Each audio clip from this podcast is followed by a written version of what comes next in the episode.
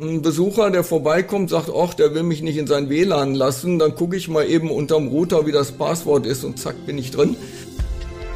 Computerwissen. Leicht verständliche Computertipps. Der Podcast. Herzlich willkommen, ich bin Uli Harras und verbunden mit der Chefredaktion von computerwissen.de und dort mit Michael Alexander Beisecker, unserem Sicherheitsexperten. Hallo Michael. Hallo Uli, schön, dass ich mal wieder dabei sein darf. Ja, das wird auch Zeit, denn unser Thema WLAN, aber sicher, das betrifft uns alle und zwar eigentlich immer wieder. Früher waren die ja sperrangelweit offen, aber die Zeiten sind doch lange vorbei, Michael, oder? Ja, also die Zeiten sind eigentlich vorbei. Man konnte früher an vielen Häusern so Kreidezeichen Bögen sehen. Nicht? Damit ja. äh, wurden die offenen markiert. Ne? Das waren so zwei Bögen nach außen und dann wusste man, wenn man vorbeiging, okay, da kann ich jetzt hier kostenlos ins Internet. Ja. Oder äh, Daten runterladen, äh, möglicherweise auch verbotene Daten, wodurch dann der Besitzer in arge Bedrängnis äh, kommen konnte, ne, weil er mit dem ja. Gesetz in Konflikt kam. Das gibt ja jetzt diese äh, Schlüssel, die Sicherungsschlüssel, wie sagt man richtig? Ja, denn das WLAN-Passwort beziehungsweise das ist der Schlüssel für die Verschlüsselung. Ja, ja da gibt's zwei Standards, äh, WPA und äh, der alte Standard WEP. Darf ich kurz reinrätschen? Ich habe neulich für meine Kinder eine Spielgeschichte installieren müssen. Äh, Minecraft kann man ja ruhig mal sagen. Und dann gehst du da online und dies und das mit der Konsole.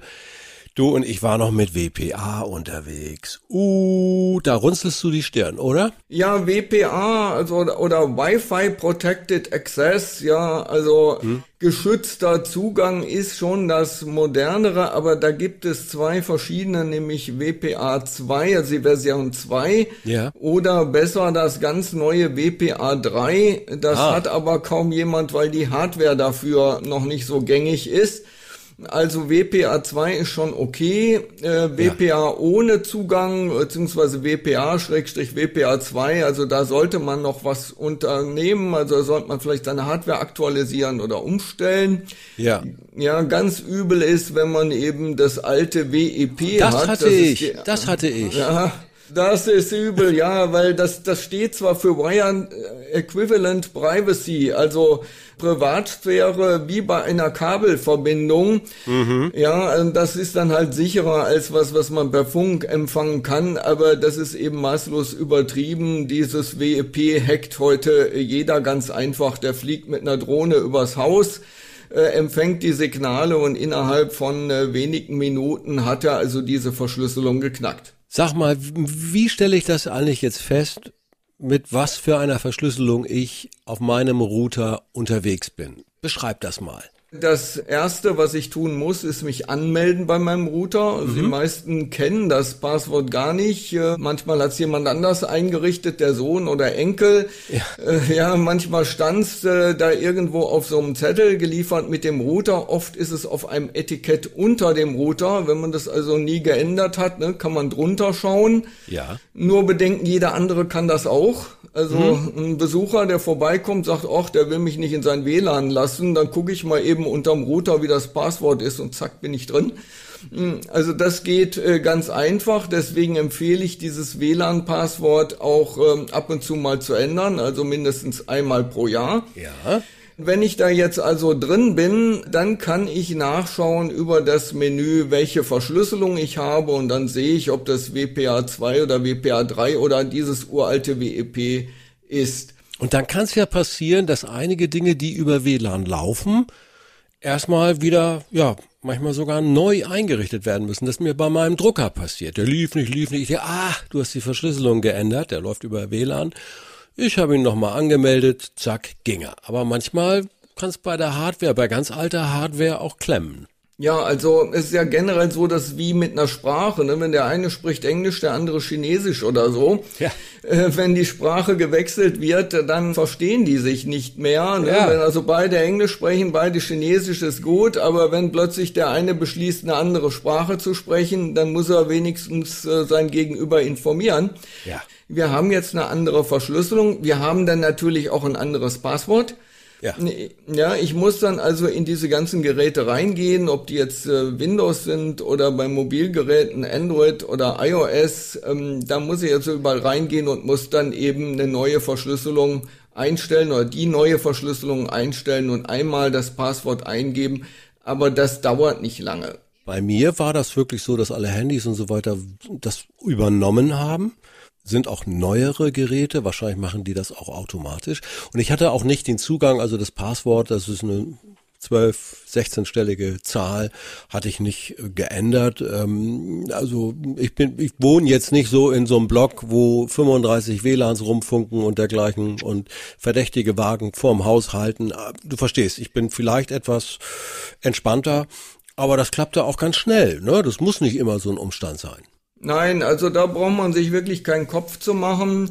Äh, wo man sich allerdings Gedanken drüber machen muss dann und wo es ein bisschen anfängt schwieriger zu werden, ist, wenn das betreffende Gerät das gar nicht kann. Also angefangen ja. mit dem Router, ne? wenn ja. der da schon so fünf oder zehn Jahre äh, steht, dann kann der halt äh, die neuen Verschlüsselungsverfahren gar nicht. Da ja. hilft nur ein neuer Router. Ne? Wenn der gemietet ist durch den Internetanbieter, ist das kein Problem dann sagt man dem Bescheid, droht äh, notfalls mit der Kündigung und zack hat man recht schnell einen neuen Router da. Genau.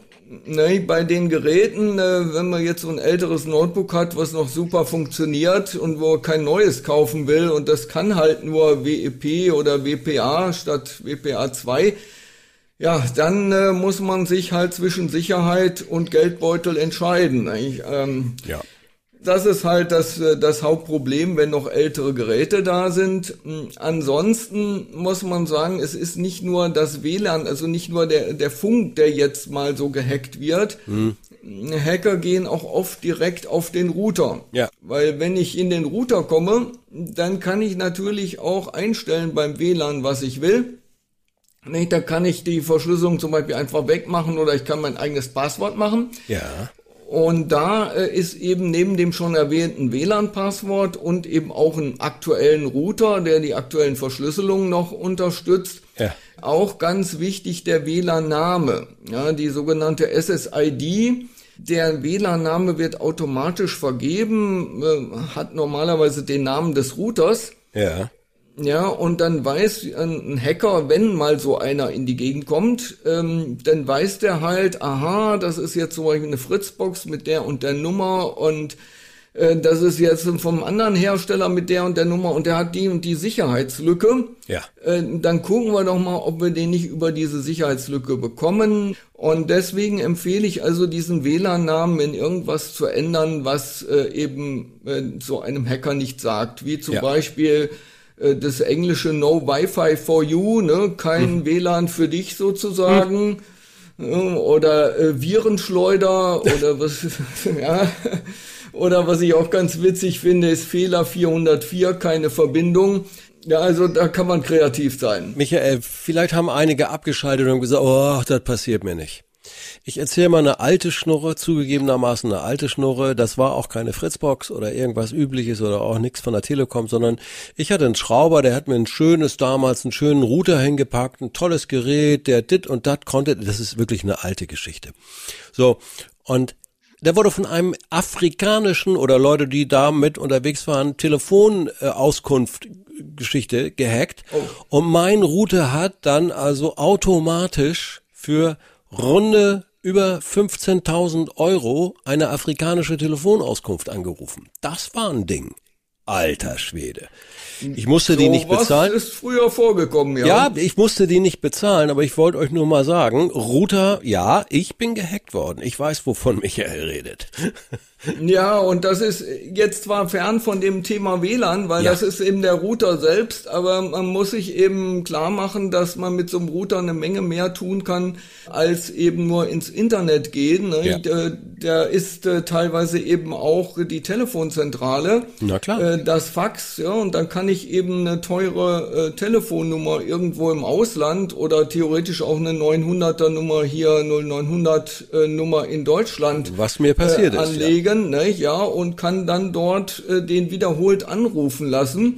Man, man kann das auch sperren lassen, man kann das auch selbst im Router sperren. Also ich würde, wenn man es nicht unbedingt braucht, solche 9, äh, 0900 und anderen kostenpflichtigen Nummern einfach im Router sperren. Ne? Dann kann das erst gar nicht passieren. Michael, jetzt haben wir genug Furcht und Schrecken verbreitet und wir wollen das Ganze wieder runterziehen auf eine Mitteilung. Hey, kümmert euch um die Verschlüsselungseinstellung eures Routers. Das macht ihr einmal. Da wälzt ihr so ein bisschen äh, die Bedienungsanleitung oder guckt im Internet nach, da kann man auch immer gute Anleitungen finden oder ihr bucht den Sicherheitsnewsletter von Michael, den kann man auch, den Link können wir doch mal reinpacken, ne?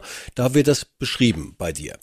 Da wird das beschrieben und da werden auch auf aktuelle Sicherheitslücken, die bei, bei Routern sind, wird hingewiesen, so dass man das Betriebssystem von dem Router tauscht oder wenn man eine Kamera hat in seinem WLAN, ne, dass man da das Betriebssystem tauscht. Also das kann ich noch so als Tipp geben, ja. außer meinen Dienst zu abonnieren. Das ist natürlich optimal, weil man immer informiert ist, was gerade passiert. Da ändert sich ständig und was man dagegen machen kann, wie man sich schützen kann. Und das geht Schritt für Schritt, mit deinen Anleitungen sowieso Schritt für Schritt.